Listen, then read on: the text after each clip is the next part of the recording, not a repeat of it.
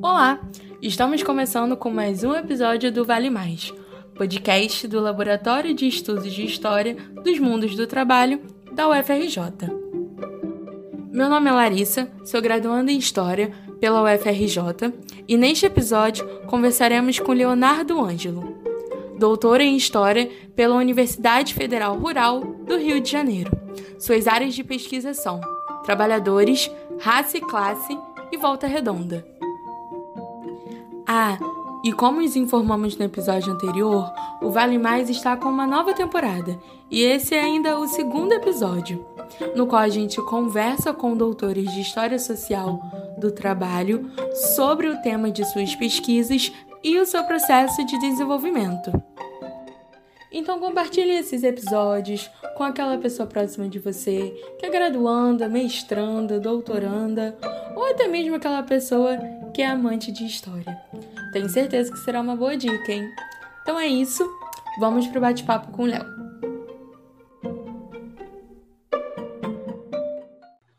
Olá, Léo. Muito obrigada por ter aceitado o nosso convite. Então, como primeira pergunta, eu quero saber quem é o Léo no mundo e depois você dá uma, um resumo da sua pesquisa para gente. Então vamos lá. Primeiro eu vou pegar do mais formal, que é a ideia que eu estou tentando me acostumar a ela, que eu sou um doutor em história, que eu acho que ainda não me acostumei com isso, né? Mas isso não me resume, vamos dizer assim, né? Então, é, para além disso, né? Eu sou um, um, cara que foi formado numa sociedade onde é, a fábrica estava do lado. Então, desde a infância, a chaminé determinava o horário que eu ia para a escola, e isso influencia muito a gente, né? Ao mesmo tempo que, é, desde cedo, eu tive contato com religiões de matriz afro, embora não seguisse.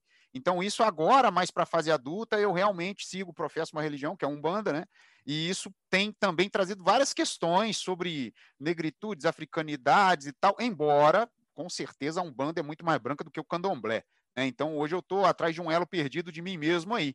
Né? O que eu acho que faz parte de toda a questão de quem sou eu no mundo. Né? É um ser que nasceu inacabado e vai morrer incompleto. Né? Então, porque a gente está sempre procurando as coisas e tal. E que eu acho que tem muito a ver com a questão da, da, da, capoeira na minha vida. Embora eu seja um capoeirista muito mais de gogó do que da ginga, né? Porque todas as vezes eu começo e nunca consigo ser graduado, né?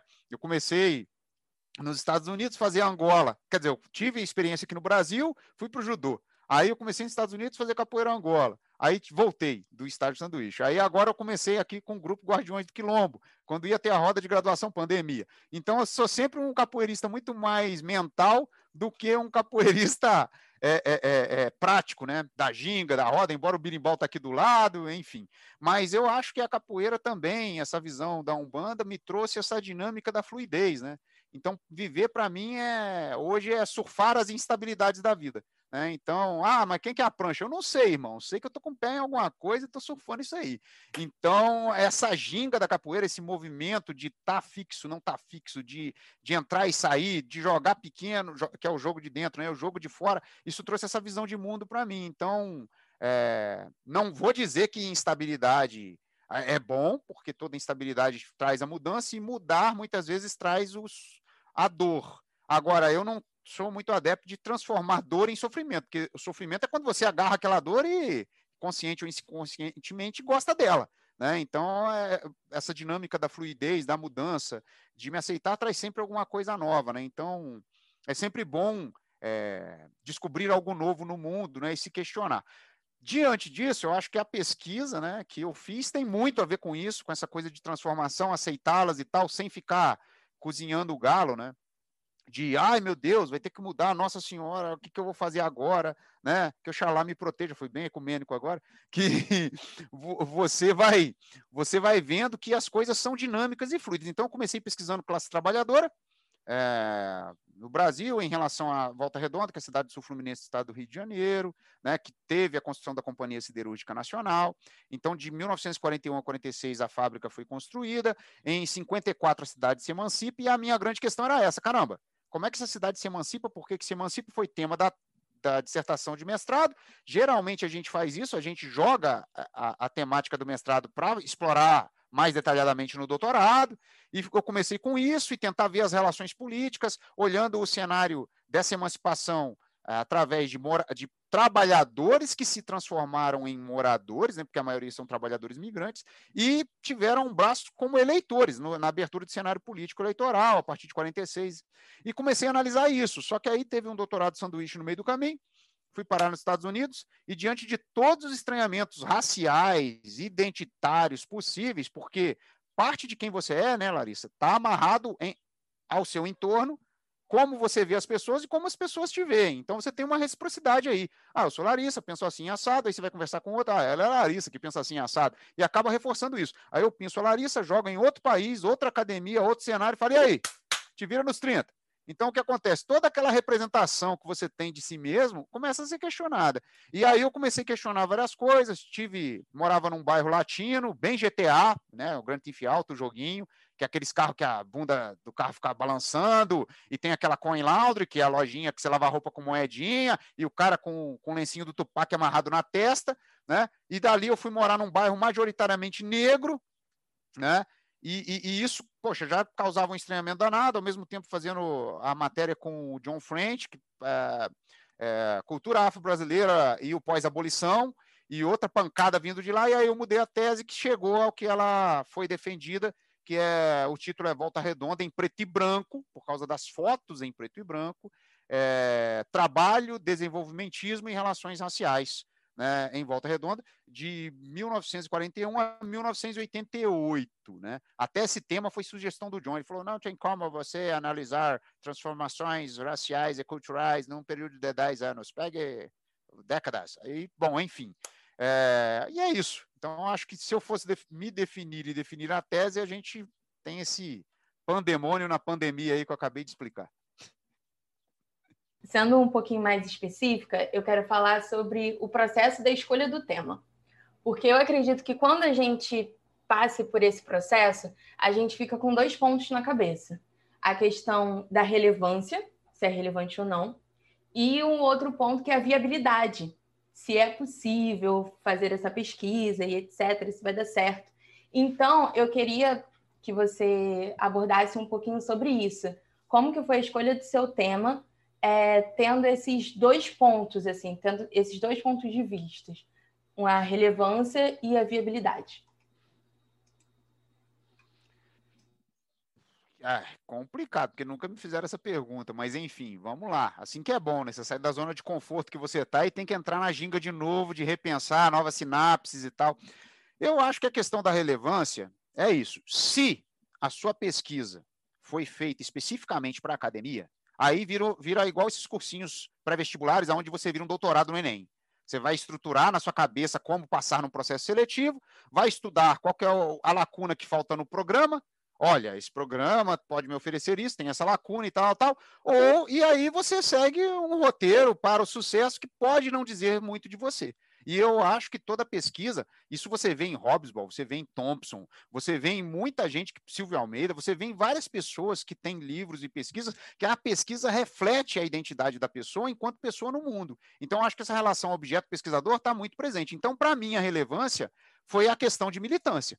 Né? É, a partir do momento que eu detectei o problema, eu falei: caraca, como que eu não vi isso? Isso me trouxe uma indignação tão forte, um sentimento de impotência tão grande, um sentimento revelador de uma cegueira pública tão grande, que eu falei: gente, eu não posso ser mais um a fazer isso.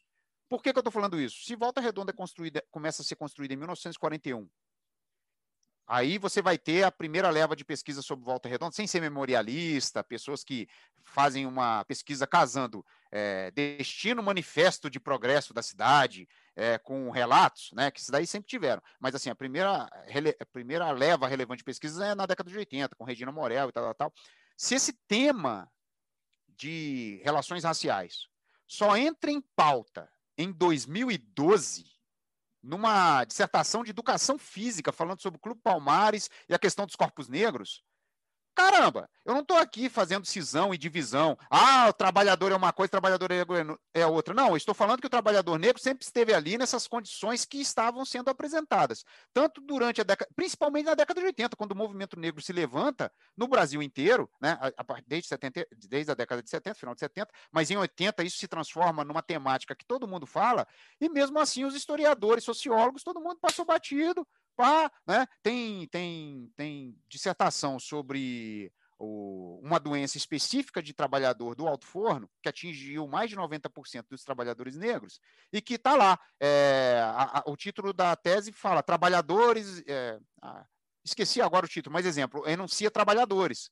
E, poxa, o próprio sindicato, todo mundo sabia que eram mais de 90% eram trabalhadores negros. Então, assim, isso traz uma questão de militância, de jogar essa questão para frente. Então, assim, a tese eu mesmo assumo lá que ela tem um caráter meio ensaístico. Por que um caráter meio ensaístico? Você pega quatro décadas, sai tentando ver a viabilidade de construção disso, dentro da relevância que você se colocou. Eu acho que a relevância se explica por si no sentido de não ter muita coisa feita, né? E quando tem, não dentro da análise estrutural que a gente que eu tentei pegar e tal. Mas é, é essa viabilidade é que pegou para fazer, porque assim, Larissa, você imagina, poxa, eu tinha as fotos da CSN, mas aí a foto é compartilhar um estranhamento, foi o capítulo 1. Como conseguir mostrar para além das fotos, como conseguir fazer uma análise quantitativa e qualitativa daquilo que foi meu estranhamento. Aí eu achei o Lingote, que é um jornal da própria CSN, onde tinha aquela sessão Conheça seu colega de trabalho, que era uma sessão que ficou de 53 a 57 e apareciam quatro trabalhadores do complexo CSN, porque a CSN é muito mais do que Volta Redonda. A CSN tinha extração de carvão mineral no em Santa Catarina, tinha extração de minério de ferro em Minas Gerais, é, escritório em São Paulo, Rio e até em Nova York. Né? Fora os navios que faziam translado e tal. Então, assim, como que eu posso? Aí eu olhei a foto, eu mesmo classifiquei a foto, que foi o que o Oliver Dinius fez com as fotos da CSN que ele teve acesso, e comecei a quantificar. Então foram 369 casos de trabalhadores. Né? E aí eu consegui ver, dentro desses 369 casos, através de um jornal que mostrava o sucesso, esse trabalhador enquanto é, representante do sucesso e modernidade, eu consegui mostrar na tabela, tipo, cargo de chefia. Só dos trabalhadores negros, que a gente diz a mesma coisa lá, pretos e pardos, só um tinha cargo de chefia de 53 a 57. Quem era? A dona Normélia, que era chefe de cozinha.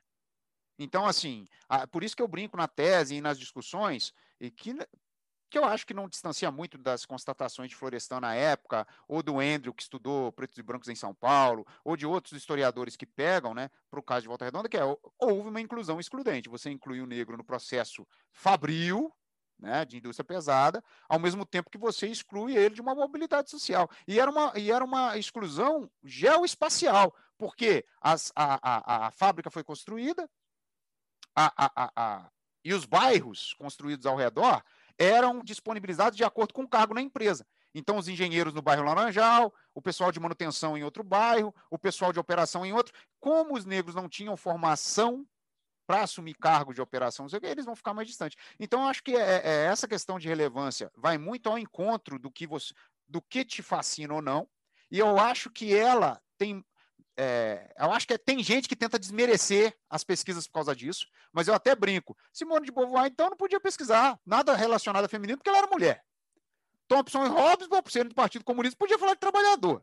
Né?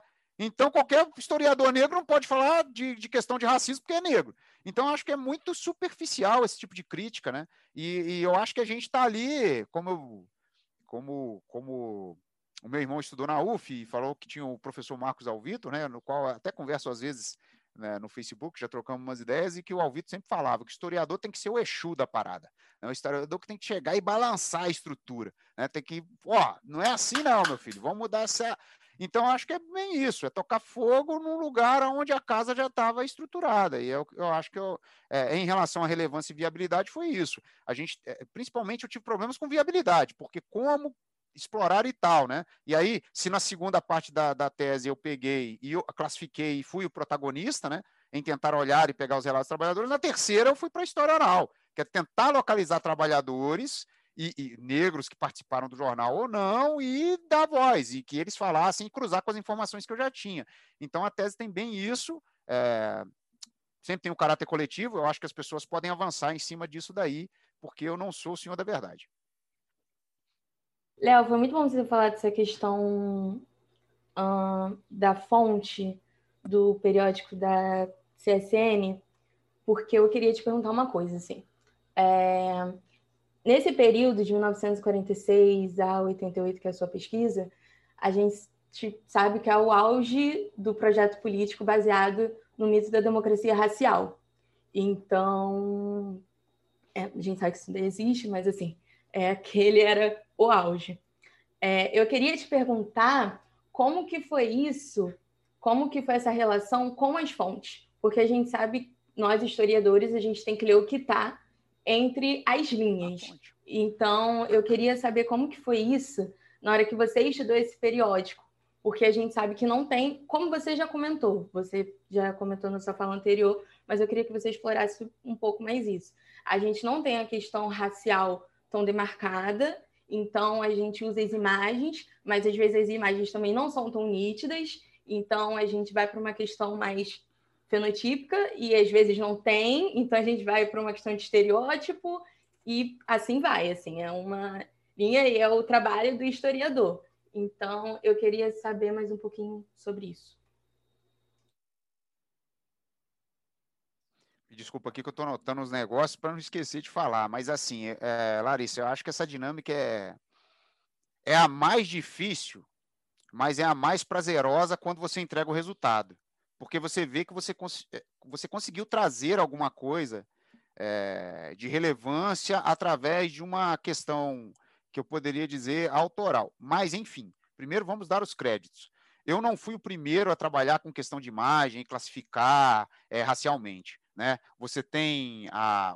Eu lembro o nome do livro, mas não lembro o nome da autora, gente. Como é que pode? Né, e pior que não está aqui à vista, mas enfim, é Negro à Luz dos Fornos, que é uma pesquisadora da UFBA que fez isso primeiro, e é bem isso que você falou. No Brasil, a gente não pode jogar apenas com a questão genotípica, a gente tem que jogar com a questão fenotípica. Então, quando você olha uma foto, né, você tem que olhar as características fenotípicas dessa pessoa, nariz, boca, né, até mesmo muitas vezes o, é, o, o cabelo ou o formato do rosto indeterminado. Não é frenologia, mas é você olhar ali as características desse fenótipo né, negroide. Né? Então, você muitas vezes tem um fenótipo claro de branco, mas não tem um fenótipo, um fenótipo claro de negro no Brasil, justamente por causa dessa nossa miscigenação. Né?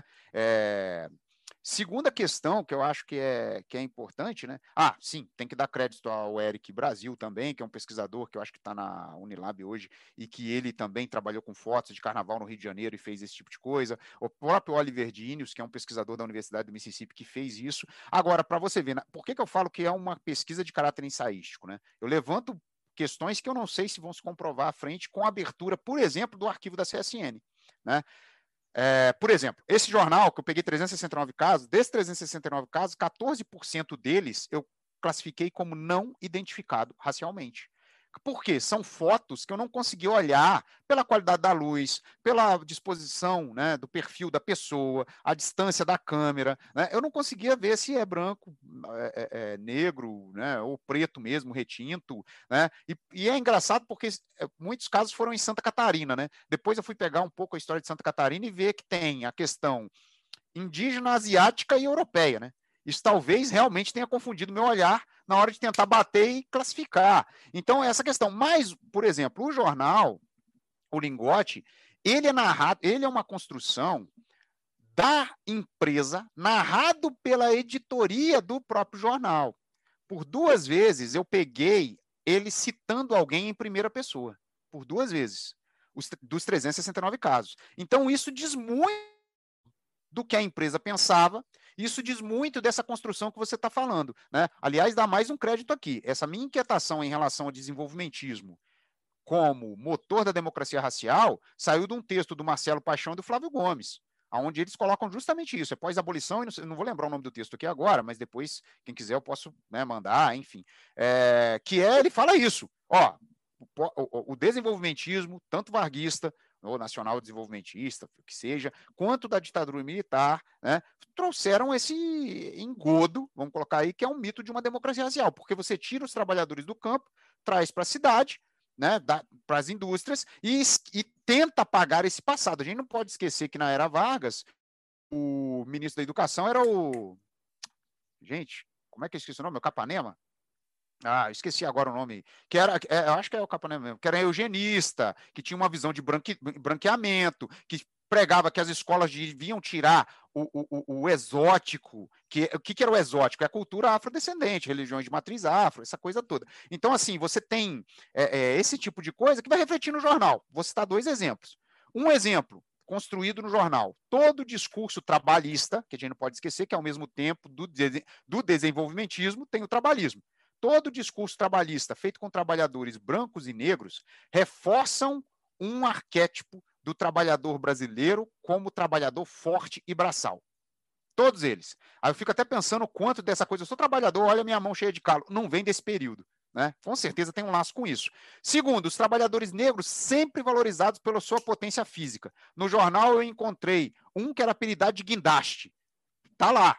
A editoria da, da, da publicação coloca guindaste com seus tantos anos, pega pesos incríveis dentro da fábrica. O pessoal admira seu corpo, sua formação, tá, tá. o que vai em direção ao corpos negros que a gente está discutindo hoje.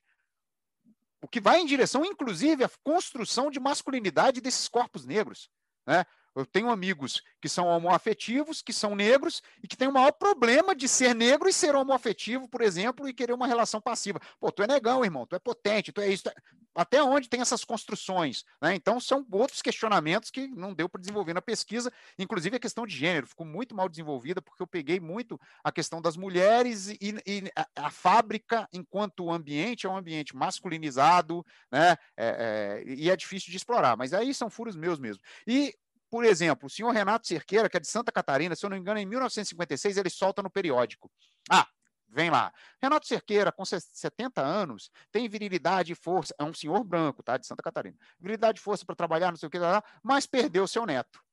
Sobre isso, Renato diz que com a mistura em sua família, por gerações, ele não pode se responsabilizar pela eugenia da sua prole.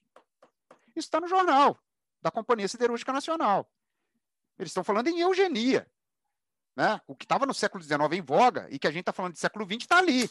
Então, a, quando aparecem negros que são adotados, né, é, crianças negras, três crianças negras foram adotadas por um senhor lá é, que tinha cargo na CSN e fala, pobres coitados, é, é assim, o que, eu estou tentando dizer? Pobres coitados e esses adjetivos, né, essas construções, esses predicados, que colocam o negro na nossa visão como uma, uma situação sempre de precariedade. Então, Léo, é, a gente sabe, sei lá, historiador, que a gente mais faz é ler, né? Ler, ler, ler, ler, e a gente vai ler, sei lá, para sempre. Então, eu queria conversar com você agora sobre a bibliografia da sua tese. E, assim, é muito difícil falar sobre, sobre essa parte, sobre esse bloco do podcast, porque dá para dá para um episódio inteiro de duas horas. Mas, assim, aqui a gente trabalha com resumão do resumão. Então, eu queria que você falasse um pouquinho sobre essa parte, que eu acredito também que tenha muita influência do seu doutorado de sanduíche, né? Então, acredito que a gente vai ter autores brasileiros e autores internacionais, mas é isso. É, eu tô lembrando do título do livro da Larissa Correia, né? Da PUC, que é Disseram que voltei americanizado, não é isso o título? Porque eu voltei americanizado na bibliografia, assim. Eu peguei, poxa, tem o Reeve, que estudou siderúrgicas em Minas Gerais, que fala de mobilidade social e negros na década de 60, 70. Tem o Adamo, que é outro pesquisador é, é, dessas questões. Tem o... Ah, eu vou esquecer os nomes assim de cabeça, teria que abrir a bibliografia da tese aqui e ficar olhando. Mas, enfim, tem vários autores americanos que fazem essa discussão de raça, mobilidade social. Achei até interessante, né? Porque são autores, muitos autores brancos que vêm discutindo isso, refletindo um pouco do que eles analisam nos Estados Unidos, né? Eu cansei de, de topar com coisas nos Estados Unidos onde tem as pirâmides sociais dos Estados Unidos mostrando negros é, é, na classe A, negros na classe B. Então, assim, a academia discute, a população que não. E temos aí vários autores brasileiros, né? É, Florestan eu tive que ler, né? A, a Angela Davis ainda lá, de lá, né? Aí a, a, questão da Neuza Santos Souza, porque foi uma pancada na minha cara, que ela falou que no Brasil ninguém nasce negro, mas torna-se negro mediante um processo de discriminação. Tal. Eu sei que não é bem assim. Fazendo as entrevistas, as pessoas pretas retintas, elas muito cedo tem a consciência da negritude, porque o pai e a mãe já fala. Os pardos não, os pardos, é, eu brinco que os pardos são as reservas dos brancos no Brasil, né? Então, assim, ah, tem uma vaga de branco, aí, opa, sou pardinho, né? É, tanto que tem o caso dos Estados Unidos, só citando, eu estava lá em 2016, quando teve o Super Bowl e a final foi com a Beyoncé.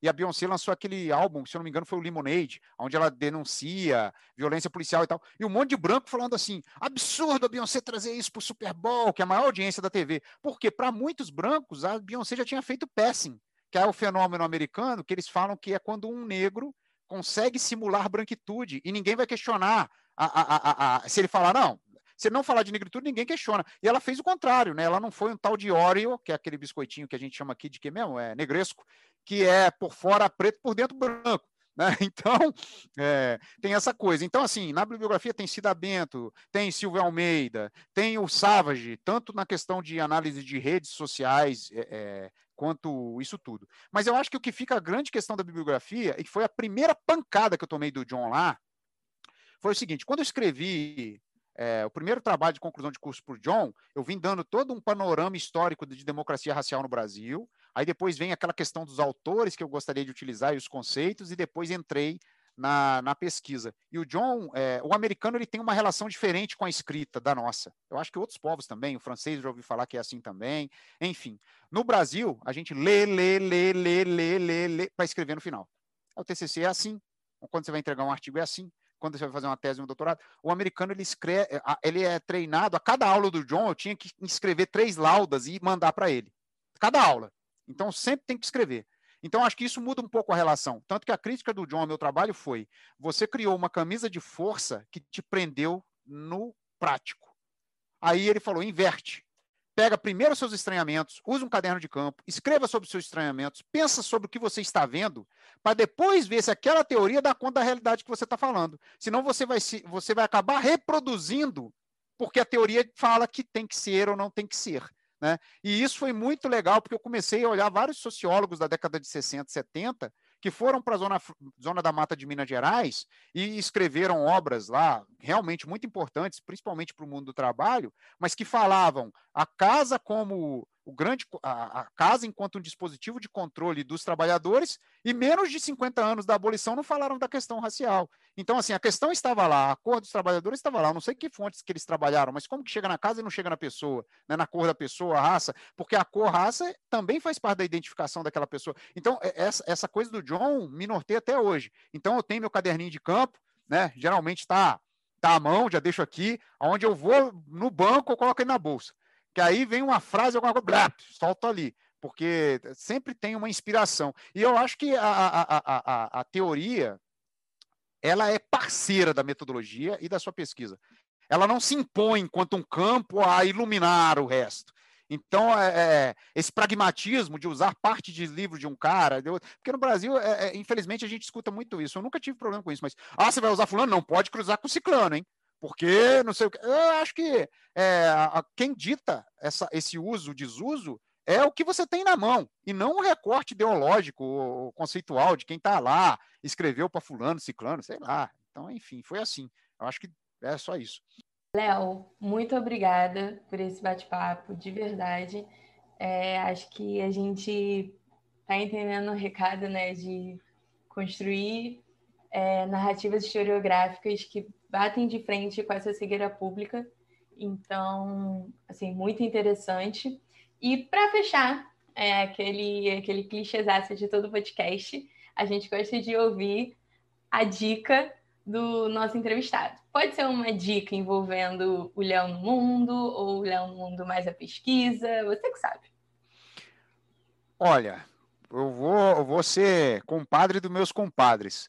A primeira dica que eu dou é o site do Laboratório de Estudos de História do Mundo do Trabalho mesmo, que eu acho que está com umas pesquisas fantásticas e agindo contra essa questão da cegueira pública em vários aspectos né, colocando temas em várias outras questões, porque eu acho que cegueira pública dá para usar para gênero, raça e para o que mais tiver por aí. Né? Então, é, nessa construção nossa de brasilidade, a gente acaba esquecendo isso. O segundo, que eu acho que eu, me, eu fiquei admirado quando eu entrei é, também por causa da potência que é, que é o portal do Guelé 10, com a questão interseccional, mulheres negras, o que está lá.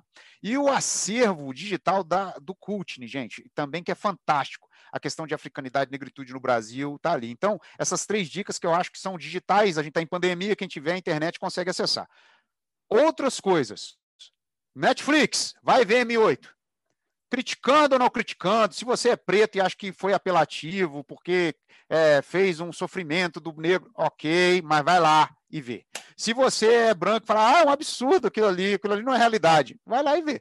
Tá? Então, eu acho que tem várias coisas para você criticar no filme e tal, que é bem legal. Terceiro, o livro que eu já te citei aqui durante a explanação, o livro do Kamengele Munanga, Rediscutindo a Mestiçagem no Brasil, que eu acho que é fantástico a partir do ponto que ele faz essa construção de o Brasil lutou dentro de um mito da democracia racial para ser para a construção de uma brasilidade que agrega culturas, mas não aceita raças. Então, eu acho que isso é bem interessante para a gente, porque isso toca em tudo, né? Parece que o Brasil é o Sudeste. Quem sabe um pouquinho do Sul ali, né? Sul-Sudeste, e o que vem do Nordeste e outras regiões. Ah, não, isso daí, ah, lá, como é que fala, aí não sei o quê. Isso a gente vê todo dia. Vem Big Brother, vem qualquer coisa, né? Aliás, eu nem vejo Big Brother, eu vejo os drops passando na minha timeline o tempo todo. Então, eu acho que as, que as indicações são essas daí. É, é, e espero ter atendido aí a questão da audiência. Então, gente, eu agradeço muito estar aqui né, nesse espaço, né? É, principalmente entre amigos também, né? Então, com certeza eu posso falar isso, de longa data. É, agradeço a audiência, espero que vocês curtam aí, compartilhem e, e, mandem mensagem se ficar um e-mail disponível, eu posso dar um e-mail e tal, porque eu acho que é sempre bom a troca, né? Essa relação, é nessa relação dialógica, né, no diálogo do jogo da vida mesmo, que a gente vai se construindo. Obrigado mesmo, um grande abraço para vocês. Léo, Léo, só um segundo, fala sobre o seu podcast. Dá tempo. Ah, tá. Gente, é um... muito obrigado aí pelo espaço. Eu tô com um podcast que chama Pedagogingar que é a pedagogia na ginga, né? E eu entrevistei mestres de capoeira nos Estados Unidos, tive acesso, né? Porque eu fui descobrir que os capoeiristas fazem aposentadoria lá. Né? Muitos deles, a capoeirista não é profissão, então eles vão lá, ganham em dólar, euro, enfim. E tem isso no podcast, tem toda a militância negra e os trabalhadores da primeira geração de Volta Redonda que eu estou soltando aos poucos. O próximo vai ser o Jovaci Milheiro, sambista, criador do Clube Guarani, um clube é, é, é, de futebol em Volta Redonda, é, negro, que tem um samba sobre Volta Redonda, que sai da Princesa Isabel e vai até a, a, o Aço, né? então estava com 90 anos na época, ele já, já faleceu, né? É, vai ser um podcast em memória. E é isso, chama Pedagogingar Podcast, procurem lá no seu tocador de podcast favorito, estamos em 7, 8 plataformas.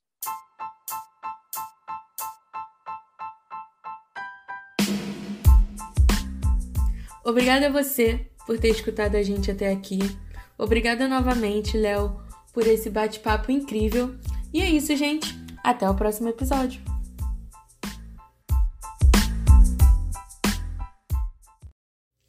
Este foi mais um episódio do Vale Mais, um podcast do Laboratório de Estudos de História dos Mundos do Trabalho da UFRJ. Produção e apresentação de Eliane Nagasava e Larissa Farias, entrevistado da vez foi o doutor Leonardo Ângelo, gravação e edição de Larissa Farias.